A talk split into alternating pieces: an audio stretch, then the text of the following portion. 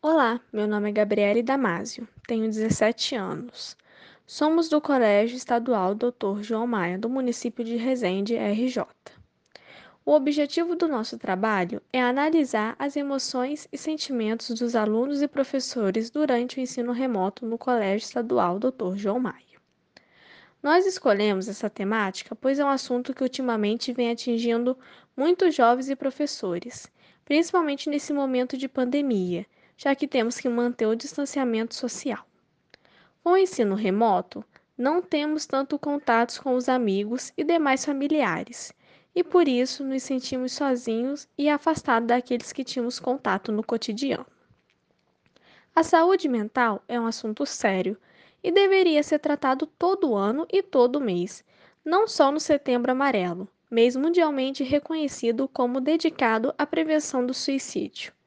Esse ano, por causa da pandemia, as taxas de suicídio e depressão podem aumentar, já que, segundo a Organização Mundial da Saúde, o isolamento social necessário na pandemia de Covid-19 contribui para o agravamento de transtornos relacionados à depressão e ansiedade. Escolhemos tratar dessa questão no nosso trabalho para mostrar que não é frescura ou brincadeira, como a maioria das pessoas acham. Eu, por exemplo, sou uma adolescente de 17 anos e faço psicólogo, pois sofro de ansiedade. A partir do tratamento, vi melhor em mim. Esse foi mais uma questão para eu escolher a saúde mental como tema. Quando você passa por problemas psicológicos, sinto que você dá mais importância ao assunto. Antes de passar por isso, não entendia muito sobre ansiedade e depressão, mas quando me vi nessa situação de angústia, tristeza profunda, sem vontade para nada, minha mãe resolveu procurar uma ajuda de uma psicóloga. Na época, eu tinha 13 anos. Hoje, com 17 anos, tive que voltar à psicóloga mas acredito que vão melhorar a cada dia, já que pessoas podem se tratar com mais facilidade quando tem o apoio da família, do colégio e do trabalho. Nosso trabalho pretende passar um recado sobre a necessidade de cuidar da saúde mental, também dentro da escola. Ao longo da vida, todos nós podemos ser atingidos por problemas psicológicos, seja quando criança, na adolescência e na vida adulta. Oi, meu nome é Victor Waitley, tenho 18 anos e vou falar sobre os procedimentos adotados na pesquisa. Inicialmente, fiz uma reunião no Google Meet para estudar o tema de interesse, que foi emoções e sentimentos na pandemia. Elegemos esse tema porque hoje em dia é uma coisa muito relevante na vida de vários jovens. Em segundo momento, fizemos a reunião no Google Meet com os membros participantes da Feira de Ciências sobre conflitos de diálogo na escola haviam várias escolas do estado do Rio de Janeiro. Infelizmente, aconteceu um cyberataque, complicando um pouco nossa reunião, já que os organizadores do evento não conseguiram explicar as etapas da feira. Depois de trocar o link da reunião, prosseguimos normalmente eles conseguiram explicar o funcionamento da feira. Para dar continuidade ao trabalho de pesquisa, participamos da palestra realizada pela escola sobre o Setembro Amarelo, Nesse evento, uma psicóloga e uma voluntária do Centro de Valorização à Vida, o CVV, trataram sobre a prevenção do suicídio e incentivaram a procurar tratamento com um especialista. Fizemos um acompanhamento a mesas redondas organizadas pela Feira de Ciência da UF. Foram cinco mesas em que pesquisadores palestraram sobre diversas temáticas. Uma delas foi debatida a saúde mental Nessa mesa, um psicóloga e um especialista enfatizaram que devemos refletir sobre nossas emoções e sentimentos, procurando não guardar rancor. Para entender mais sentimentos e emoções na escola, realizamos uma roda de conversa, no modelo de grupo focal, para compreender o que cada um, alunos e professores, achavam da situação que nos encontrávamos nesse momento de pandemia nós mesmos preparamos perguntas para a realização da roda de conversa. Fizemos um cartaz para divulgação e mediamos o evento. No decorrer da atividade, participaram entre 12 a 20 pessoas. Oi, meu nome é Beatriz, tenho 16 anos e vou falar um pouquinho sobre o que aconteceu na roda de conversa sobre sentimentos e emoções no ensino remoto. Nessa roda, discutimos sobre como o período de ensino remoto e pandemia impactou no nosso dia a dia. Começamos com perguntas mais simples para ambientar a roda. Tanto os alunos quanto os professores destacaram que tiveram problemas com o jeito de ensino, o que os deixou mais ansiosos, preocupados, estressados e inquietos. Um dos professores ressaltou que no começo do ensino remoto foi mais difícil a adaptação, já que os professores tiveram que aprender em tempo recorde como dar aula online. Mas, depois de oito meses, acabaram se acostumando e ficando mais descomplicado. Uma das alunas falou que o maior desafio foi ficar longe de tudo e todos. Ou seja, não poder ver amigos, familiares e ter que ficar somente em casa, vendo as mesmas pessoas todo dia. Os participantes falaram que desentendimentos e conflitos com quem se convive aumentaram, já que dividir tarefas de casa, estudar e trabalhar no mesmo espaço passou a ser a realidade cotidiana durante a pandemia. Pensando no ensino remoto, alguns alunos falaram que é mais fácil que o ensino presencial, pelo fato de ter meios de consulta, o que torna mais fácil conseguir nota. Mas grande parte dos alunos e professores ressaltaram que preferem o ensino presencial, por ter aquele tete a tete que facilita o aprendizado. Muitos participantes comentaram que sentem falta da socialização do ensino presencial.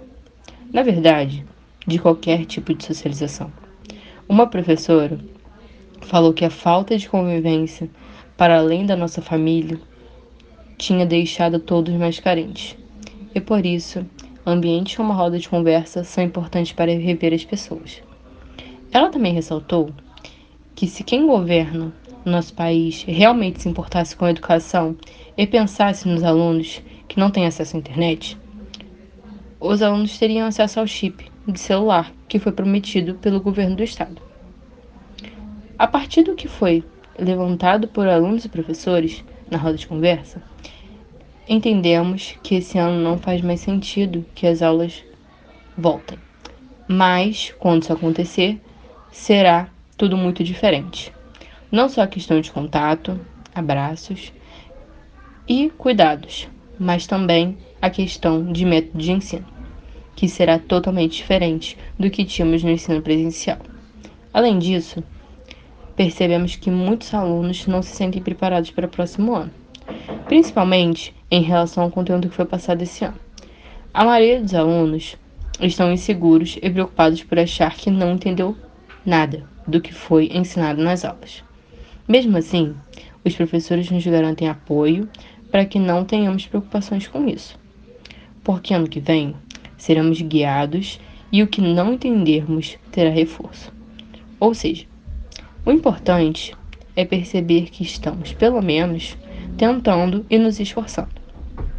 Sobre as expectativas para o próximo ano, é, todos concordamos que a maior delas seria a vacina, para que voltarmos com segurança. Portanto, nesse momento, devemos ter esperança, empatia e acreditar na ciência. Olá, meu nome é Gabriel Pérez e eu ou dar o desfecho final do nosso projeto. O Colégio Estadual Dr. João Maia é uma instituição localizada no centro histórico do município de Resende. A instituição tem cerca de 506 alunos matriculados, sendo os mesmos de Resende e algumas cidades vizinhas. A escola conta com diversos projetos e auxílios para alunos. Contamos com bolsas de iniciação é, científica financiadas pelo CNPq em parceria com a Universidade Estadual do Rio de Janeiro, UERJ, e com a Universidade Federal Fluminense, a UF. Também desenvolvemos um projeto chamado Jornada de Educação e Saúde.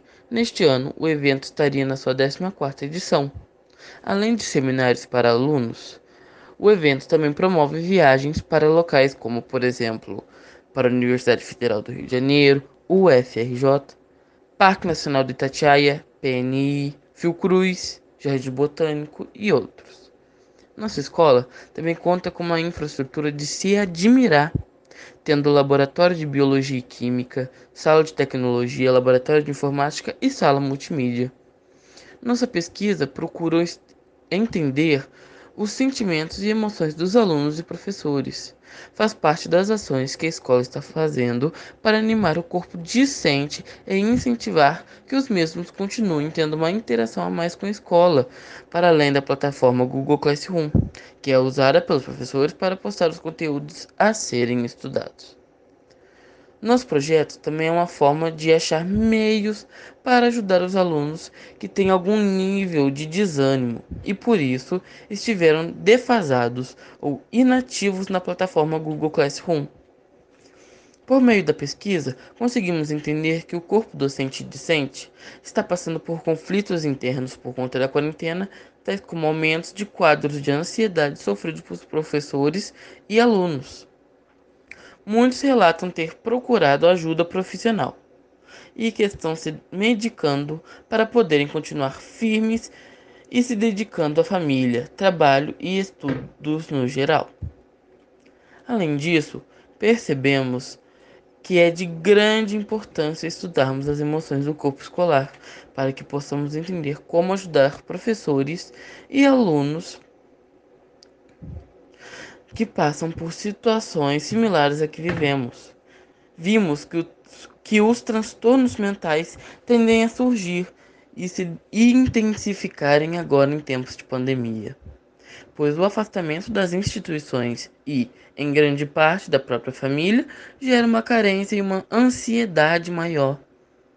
Escutamos até mesmo informalmente no nosso dia a dia o sofrimento que alunos passam para conciliar suas responsabilidades escolares com as responsabilidades de casa. O apoio em momentos que não conseguimos lidar com nossos sentimentos e emoções é muito importante e sempre ajuda. Muitas das vezes, as pessoas que sofrem com um transtorno mental são mal compreendidas e às vezes excluídas por falta de paciência.